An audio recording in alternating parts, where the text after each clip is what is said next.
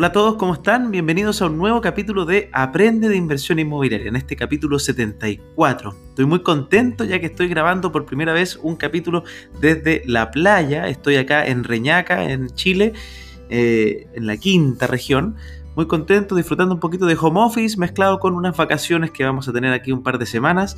Y, nada, los invito a que disfruten este capítulo que es muy entretenido con un invitado que tiene que ver con el mundo de los terrenos, de cómo armar los paños inmobiliarios, que me dio algunos tips interesantes de cómo eligen ellos proyectos para entregárselos a inmobiliarias y cómo elige él también sus inversiones. Así que vamos por ese capítulo. En el capítulo de hoy día estamos con una persona que me llegó hace poquito. Esto es nuevo, nuevito para todos los que están aprendiendo sobre temas de inversión inmobiliaria y, se han preguntado a veces cómo se estructuran los proyectos, cómo pasa todo esto, cómo se gesta quizás este inicio de un proyecto y, quién ayuda también a la inmobiliaria a crecer. Y este, bueno, todo esto lo vamos a conversar con el invitado de hoy día que es Esteban González. Esteban González, que es uno de los fundadores de AGS Visión Inmobiliaria. ¿Cómo está, Esteban? Muy bien, Francisco. Gusto estar acá contigo. Qué bueno, qué bueno. Oye, la primera pregunta, antes de comenzar a hablar de, todos los temas, porque ya, hicimos una, plática previa que estuvo muy entretenida, pero antes de conversar todo, cuéntanos un poco quién eres tú y qué es lo que es AGS. Oye, mira, a ver, yo soy de formación arquitecto, me especialicé después con un MBA y con toda la experiencia en inversión inmobiliaria, en, tanto en en diagnóstico, en gestión, en inversión. Y el año 2003, ya son casi 18 años, formamos AGS, que fue, fue yo diría, de las primeras oficinas que se dedicaron a hacer eh, diagnósticos y estrategias, ya sea inversionales, preinversionales, para vender, comprar y poder eh, tomar un camino estratégico respecto a qué hacer con un bien raíz. Yo creo que, que ese, ese conocimiento de los últimos casi 20 años, el que nos ha permitido hoy día tener... Eh, una vasta cantidad de clientes que confían en nosotros, en que los podamos ayudar de forma bastante integral. Yo te diría que vemos temas normativos, de mercado, eh, legales, técnicos, arquitectónicos, y en función de eso podemos tener un claro diagnóstico de, qué se puede hacer con un activo. No hay activos buenos, no hay activos malos, cada activo tiene sus cosas y cada activo uno puede construir y buscar un camino que te cree valor en el mediano y largo plazo. Esa, es la filosofía que hay detrás en AGS. AGS hoy día es una plataforma de servicios inmobiliarios donde tenemos esta unidad de estudio, tenemos una unidad de gestión de suelo donde estructuramos paños para proyectos inmobiliarios, tenemos una unidad de arquitectura. ¿Mm? E, esa, esa, segunda unidad es como, por ejemplo, que una inmobiliaria venga y les toque la puerta, hola, necesito hacer un proyecto y ustedes le proveen un set de paños con eh, proyectos, con anteproyectos. ¿Cómo funciona eso? Sí, es, un poquito al revés. Nosotros nos autoencargamos, eh, buscamos, tenemos una, área de inteligencia territorial. Dentro de esa área de, inteligencia territorial tenemos un mapa inmobiliario donde tenemos eh, los precios del suelo para proyectos de todo el Gran Santiago, tenemos las normativas, los planes reguladores muy actualizados con sus enmiendas, con los procesos de modificación. Y en virtud de eso vamos determinando ciertos sectores donde vamos poniendo ciertas banderitas y donde vamos invitando, nuestro, aquí nuestros clientes en esta unidad principalmente son los propietarios, los dueños de la tierra, los vamos invitando y les mostramos qué tipo de negocio se puede desarrollar en su tierra. En, en estos casos específicos, la unión hace la fuerza. Tienen que estar cohesionados. Si no están cohesionados, su casa solamente se valoriza como ladrillo. Nuestra invitación es valorizarla como un proyecto. Perfecto, pero eso a los dueños, por ejemplo, yo estuviera en una casa en San Miguel y, tú vas y me la puerta y me dicen, mira, vamos a armar un pañito aquí, las cinco casas vecinas para que hagamos un proyecto. ¿Te interesa? Esa es como una Tenemos un equipo de gestoras que trabajan en terreno y que precisamente su función, tiene una función como un poco lo que estamos viendo acá, una función educativa, de poder presentarle a una persona que quizás no conoce nada del mercado inmobiliario cuál es la oportunidad. A veces son oportunidades de vida. Eh, muchas, para muchas familias de segmentos medios, segmentos medios bajos, la propiedad es el gran activo que han acumulado en, la trayectoria de su vida. Y tratamos de mostrarles que pueden capitalizar ese activo, que lo pueden liquidar y que lo pueden gozar en vida. créeme que hay gente que puede tener una calidad de vida bastante media o mala y tienen un gran activo inmovilizado. Entonces nosotros los ayudamos a tener liquidez a soñar también en esa perspectiva y a invitarlos a negocios que son muy, muy rentables para ellos. Perfecto, y que probablemente sería más rentable que vender la casa sola, así, o algo así. Es decir, es que no, no, es que, lo que, a ver, para dar alguna orden de magnitud, son el, el, doble, el triple o cuatro veces el valor del activo como ladrillo. Mira, qué interesante, qué interesante eso. Lo conocía, pero escucharlo de quién lo hace es mucho más vivo. Así que, claro, depende, de las normativas. Las normativas eh, son las que crean valor o quitan valor en la ciudad. Eso, eso detengámonos en ese punto, porque ahí muchas veces eh, la gente cuando va a invertir en bienes raíces y dice, ah, quiero comprar, ¿y por qué es tan bueno este sector, por ejemplo? Y nosotros como empresa, cuando decimos, hoy en capitalcm.com, y yo como Francisco, cuando alguien me pregunta, oye, Francisco, ¿por qué es interesante este lugar? Muchas veces uno, uno le cuenta y le dice a la gente, mira, es que este proyecto que tú estás viendo, que queda por decir algo en, en la cisterna, es un proyecto que es único porque la normativa cambió.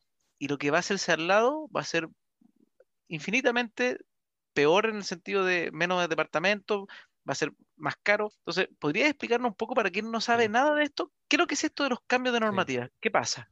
Mira, primero que nada hay que entender que los planes reguladores y cada municipalidad destina ciertos sectores de la ciudad para construir en densidad. Y vale decir, el plan regulador metropolitano también tiene una densidad promedio, por lo cual cada regulador comunal tiene que cumplir con ese requerimiento de densidad. Generalmente esos sectores de mayor densificación están en las grandes avenidas, ejes centrales, cercanos a metro, cercanos a parques, a infraestructura pública o privada. Y es en esos sectores donde el regulador generó riqueza para ciertas personas que son esos propietarios. Muchas veces y antiguamente no habían procesos de participación ciudadana y estos plumonazos se hacían entre puertas cerradas. Hoy en día hay procesos de participación donde se busca obviamente que estos sectores se delimiten en función de factores técnicos, concretos, conocidos. Pero en la ciudad hay muchos sectores que tienen esta posibilidad de construir, que son factores más técnicos, se llama la constructibilidad, la densidad, está el tema de los distanciamientos, las sombras. Hay un conjunto de normativas técnico-arquitectónicas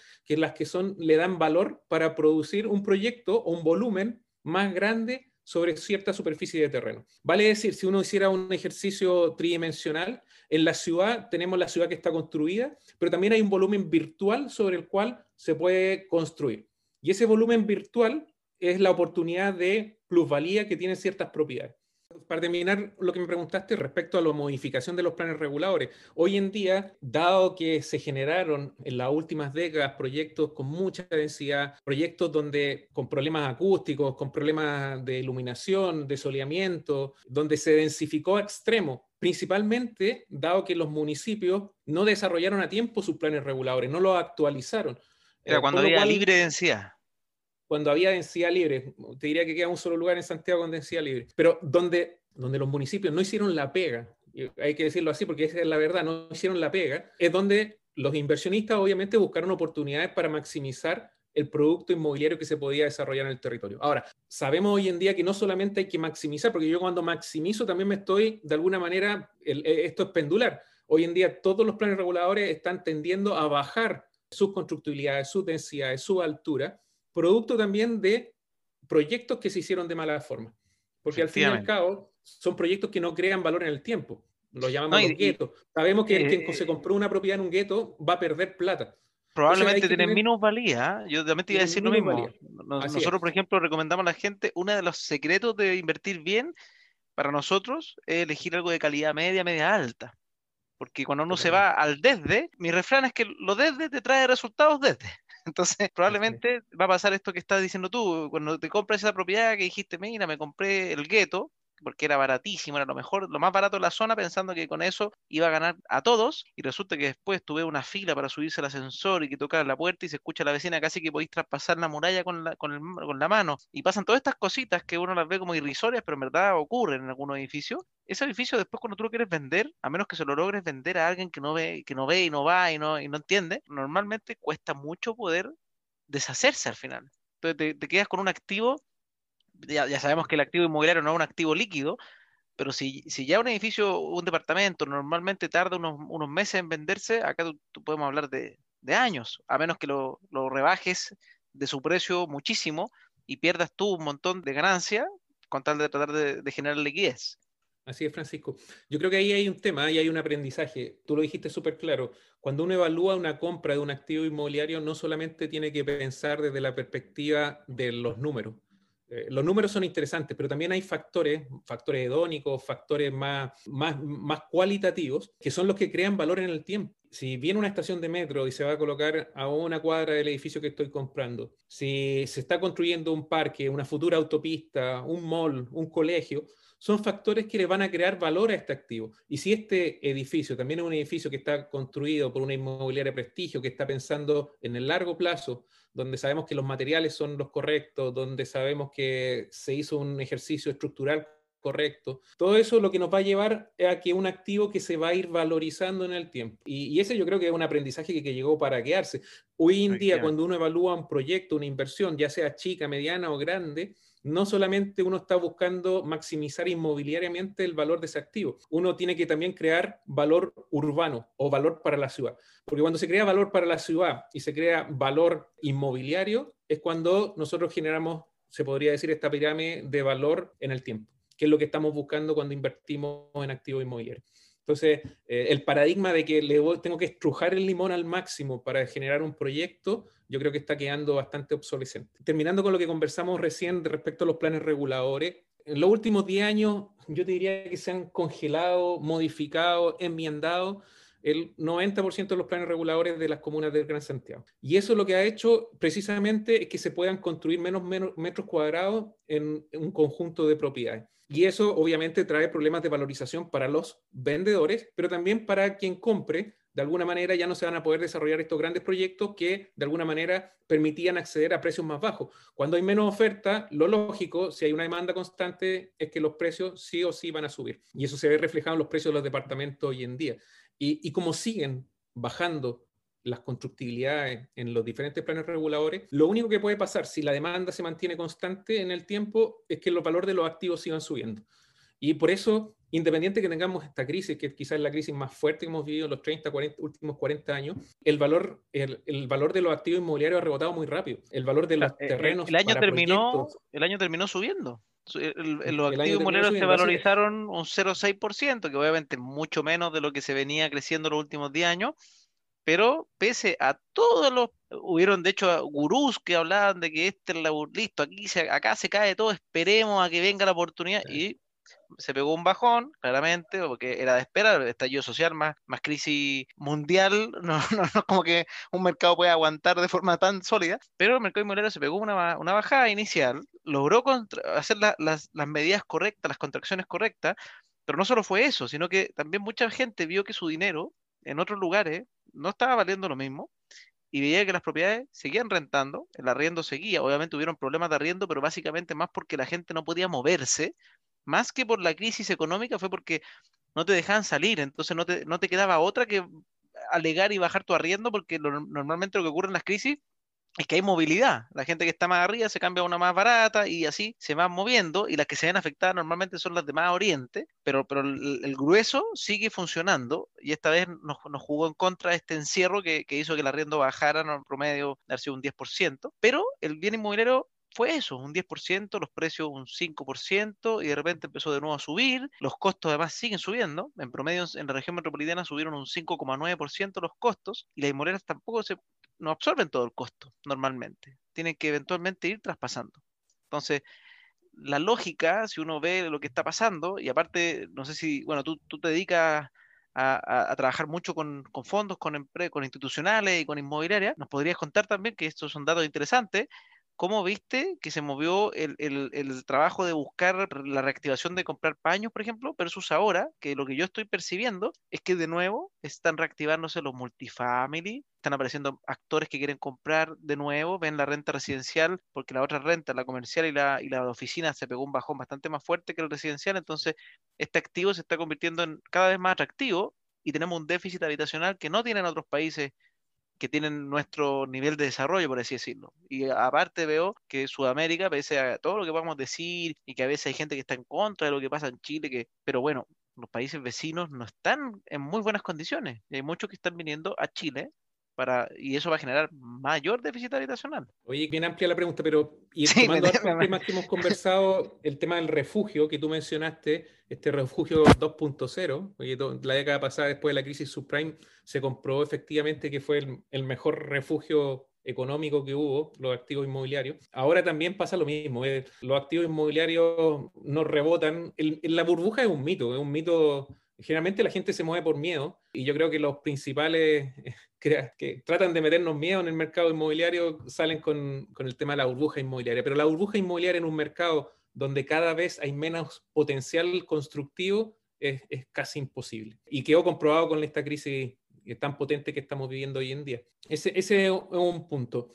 Eh, el, otro tema que tú me estabas mencionando es respecto a los cuando las inmobiliarias se ponen a comprar, si está activo hoy en día. Yo te diría lo siguiente, pasó un periodo de tiempo después de la crisis social, después de la pandemia, donde las inmobiliarias, dada la incertidumbre, pararon, pero que no podían construir tampoco, pararon lo que eran compras de nuevos paños para terreno. Ahora, después del plebiscito, yo diría que se tranquilizaron las aguas, se tranquilizaron las mentes y las inmobiliarias ya están tomando posiciones nuevamente. Ese para nosotros quizás el principal ponderador que nos auspicia de que vienen nuevos proyectos, que el mercado, si bien se congeló en un periodo de 8 o 10 meses, nuevamente está saliendo a flote, nuevamente se están activando, nuevamente la demanda, las inmobiliarias necesitan reponer necesitan generar proyectos para el año 2000, fines del 2021, para el 2022, y la compra de terrenos hoy en día responde a eso, responde a que quizás se metieron muchos miedos con respecto a, la constitución, a los cambios constitucionales, pero las inmobiliarias hoy en día ya están replanteándose, como tú dijiste, hay un déficit tremendo en diferentes segmentos, están los, todos los segmentos subsidiables, donde hay muchos proyectos que se están activando hoy en día, pero también en los segmentos más masivos. Yo diría que donde eh, está más lento el mercado precisamente son los segmentos más más, más elevados. Pero en los segmentos más masivos, hoy en día las velocidades de venta, la compra de terreno se está activando completamente. Y desde esa perspectiva, nosotros, siempre este ha sido un súper buen termómetro para nosotros antes de las crisis y después de las crisis. Y hoy en día ya estamos cerrando negocios, lo que nos permite pensar de que estamos saliendo definitivamente y entendiendo que va a haber una vacuna para el segundo semestre, que ya vamos a estar más vacunados masivamente en Chile, de que realmente el primer semestre eh, y este año es un año de transición, pero un año de transición que cada vez va a ir tirando hacia arriba, por lo cual las oportunidades o las tomas de posiciones tempranas que se hagan en este primer semestre nos van a permitir capturar quizás una porción de margen Mayor valor, que, que la vamos a poder ver en dos, tres, cuatro, cinco años adelante. Qué tremendo, qué tremendo. Bueno, y verdad, ustedes vivieron también la otra crisis. ¿Cómo, cómo podría? Entonces, tres preguntas. Primero, ¿cómo, ¿cómo podrías comparar, si es que es comparable, porque quizás es nada que ver, pero la, la crisis que pegó el 2008-2009 a Estados Unidos, que nos pegó también obviamente de rebote, esa crisis con la actual, esa es una pregunta. Otra pregunta que me interesa siempre a todos mis entrevistados es, tú como persona, ¿Has invertido en propiedades? ¿Qué te parece el concepto del inversionista hormiga? ¿Cómo lo, ¿Qué le recomendarías a un inversionista hormiga que está entrando en este mundo? Yo sé que amas este tema porque ya hablamos de que yo, por ejemplo, estoy empezando a diversificar y al revés, ya, ya entendí que a ti tú foco, entonces muy focalizado en un mundo, pero me encantaría saber tu opinión sobre el inversionista pequeño que está partiendo. Y, por último, saber cómo vivió tu empresa este, este año, que eso también es interesante, qué, qué cosas vieron, qué cosas innovadoras están encontrando en, este nuevo escenario COVID online y todo esto que está ocurriendo. Oye, a ver, respecto a la crisis subprime, la crisis subprime fue una crisis eminentemente financiera. Y la gran problemática para el mundo inmobiliario fueron que se cerraron las puertas del financiamiento. Los bancos, por riesgos, los bancos chilenos nacionales, no financiaron a muchas inmobiliarias, yo te diría, a la gran mayoría de las inmobiliarias no le financiaron proyectos. Y eso produjo una restricción respecto al desarrollo y que duró casi dos años. Eh, yo diría que fue mucho más profundo que lo que vivimos hoy en día en el ámbito inmobiliario. Pero también después de esa crisis vino un escalonamiento y un crecimiento de valor que casi duplicó los precios de las propiedades promedio en el sector oriente de Santiago y en casi todo Santiago. Si uno va a la Florida, Maipú, tú chequeáis la tasación, la valorización de un activo inmobiliario, casi que se duplicó, en algunos lugares se triplicó el valor de esos activos. Entonces hubo un fenómeno de quienes tomaron posiciones, y aquí hablándole un poquito a tu audiencia, los momentos de crisis son precisamente cuando estamos en la parte baja del ciclo, son donde se generan las oportunidades de creación de valor para los momentos, obviamente, de peak, donde, donde uno debiese salir a vender. En estos momentos es donde hay que buscar de todas formas, eh, buscar los financiamientos y buscar las oportunidades para poder tomar posiciones tempranas que nos permitan después capitalizar esas ganancias. La segunda pregunta también me preguntaste respecto a cómo vivimos esta crisis en nuestra empresa. yo te diría que tuvimos, tuvimos la sabiduría de la primera crisis subprime que vivimos el año, el año 2010-2009, donde nos pegó muy fuerte, eh, donde realmente casi que se paralizó la actividad inmobiliaria.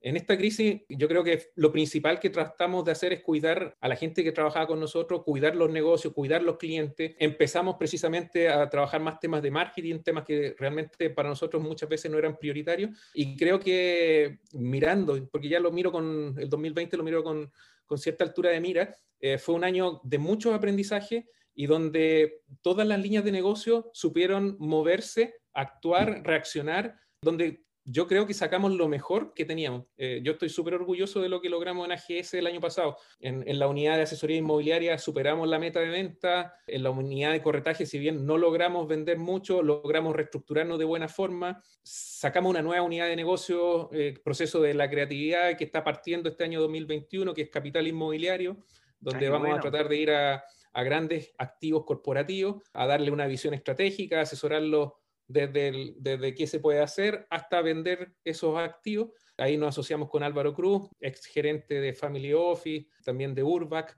y estamos buscando cómo poder captar y estructurar una plataforma global de servicios inmobiliarios, un one-stop shop donde tú vayas y puedas comprar o desarrollar o estudiar o gestionar cualquier tipo de activo. Nuestra visión siempre ha sido más de la perspectiva boutique, en la cual tratamos de entender el problema de nuestros clientes, tratamos de entender qué es lo que, qué, cuáles son sus dolores y en función de eso y del diagnóstico de los terrenos, dar una solución estratégica. Por lo cual tratamos de comunicarnos, tratamos de mirarnos a las caras, tratamos de que esto realmente sea un, un, crecimiento para ambos lados. Me faltó la otra pregunta. Yo sé que hiciste un consejito, pero, pero, pero quiero, saber el, quiero saber el, el, el tú. tú, tú Esteban.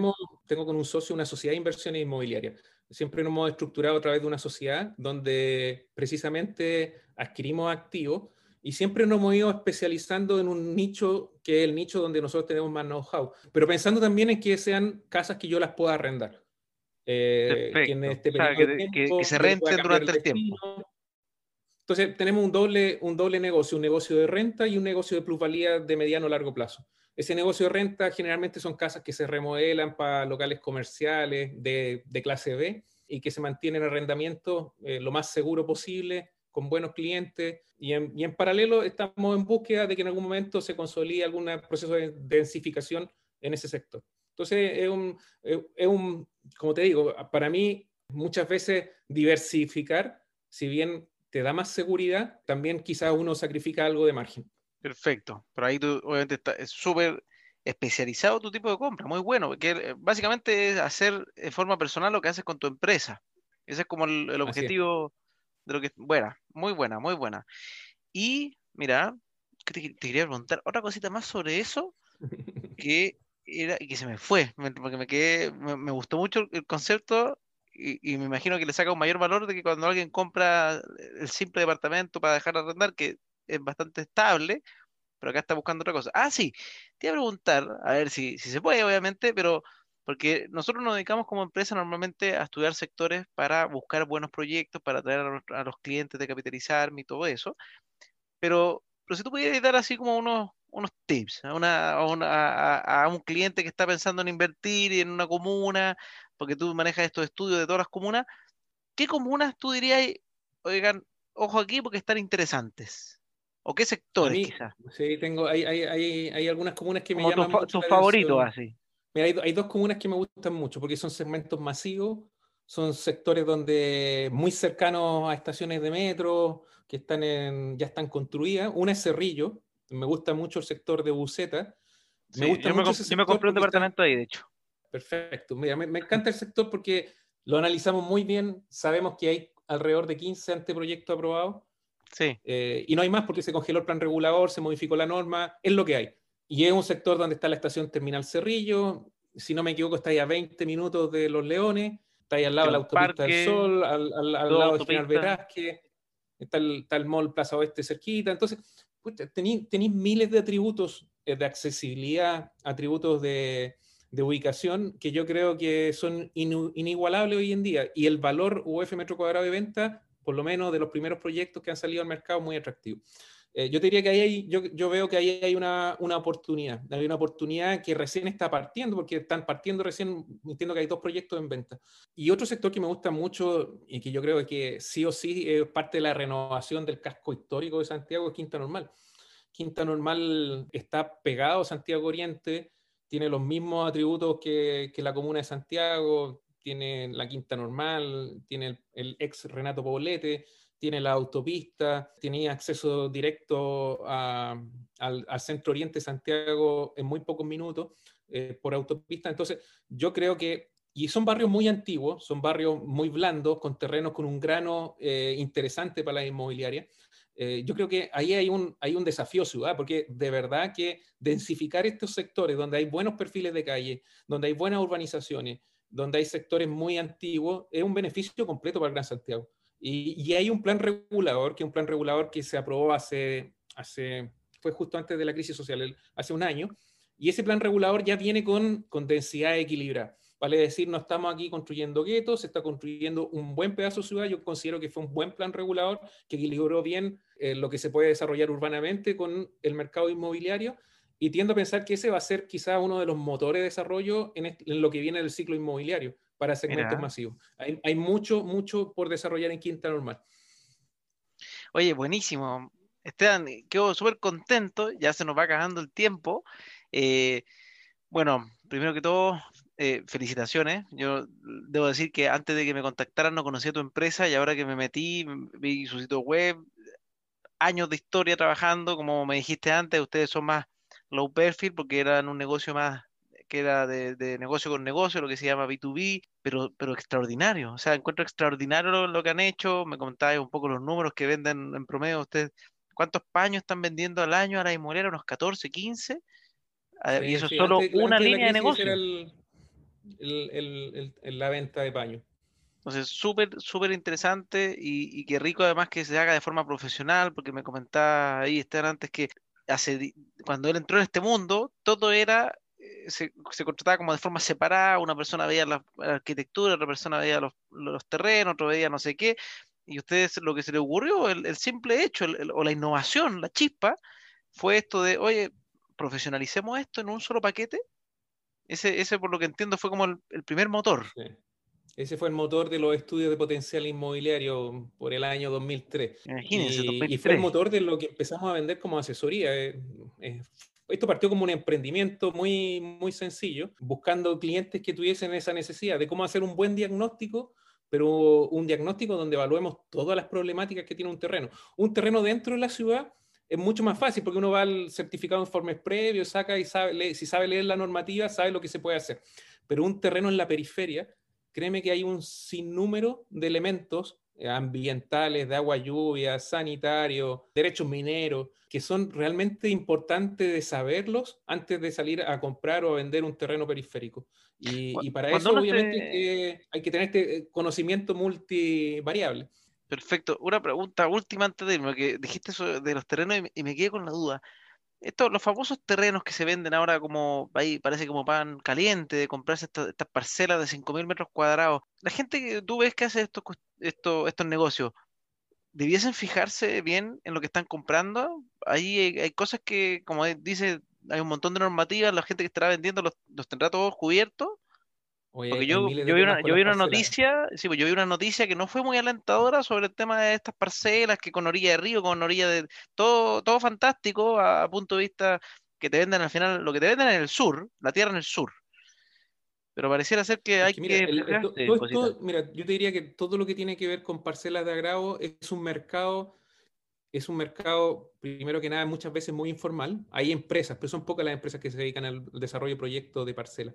Pero cuando uno compra parcela, para que sea una oportunidad, uno tiene que buscar lo que es escaso. No sé, borde río, buenas vistas, pero campos que, que estén en áreas rurales, está lleno. Es decir, eh, Chile completo está lleno de campos.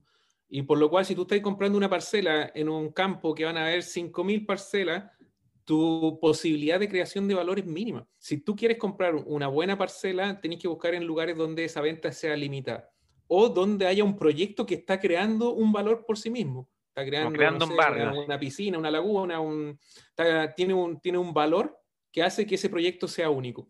Entonces, Aquí, aquí es la misma regla, la escasez, lo escaso, es lo que crea valor. Por eso la orilla del lago es tan cara y vale tres veces que las parcelas de segunda o tercera línea, porque lo que es limitado es el borde costero o el borde lacustre. Yo te diría que hay que tener mucho ojo con las compras de parcelas, porque hay mucha oportunidad, hay mucha gente que el valor de vender, eh, el desafío de un, terrateniente de, vender un campo versus el valor agrícola eh, o forestal, le conviene mil veces vender parcela, pero esa parcela no quiere decir que vaya a tener valor en el tiempo si es que no tiene algún atributo específico. Hay que tener, hay que tener mucho cuidado, además está todo el tema de, lo, de las ventas de derechos, que también hay que tener cuidado. Sí, pero te venden algo que no se vuelve ni tuya. No se vuelve ni tuya. Pero, pero hay proyectos muy buenos, hay proyectos que han creado, no sé, pues están, están los proyectos, hay proyectos en Puerto Vara, en Frutillar, hay proyectos, no sé, en, en la cordillera de la sexta, séptima, en La Campana, no sé, en Olmué, hay proyectos muy, muy atractivos y hay gente que ha hecho proyectos realmente que uno dice aquí, aquí hubo un proceso de pensamiento, de creación de valor y estoy comprando en un lugar único. Y ahí yo te diría, más del 50%, de ser el 70%, son proyectos que simplemente uno está comprando un pedazo de tierra en un campo que difícilmente va a tener una valorización en el futuro. Y ahí es donde hay que poner el, el ojo y el cuidado. Perfecto. Oye, Esteban, muchas gracias. Vamos a ir dejando el capítulo hasta aquí y de verdad te pasaste con todo lo que hemos conversado hoy día.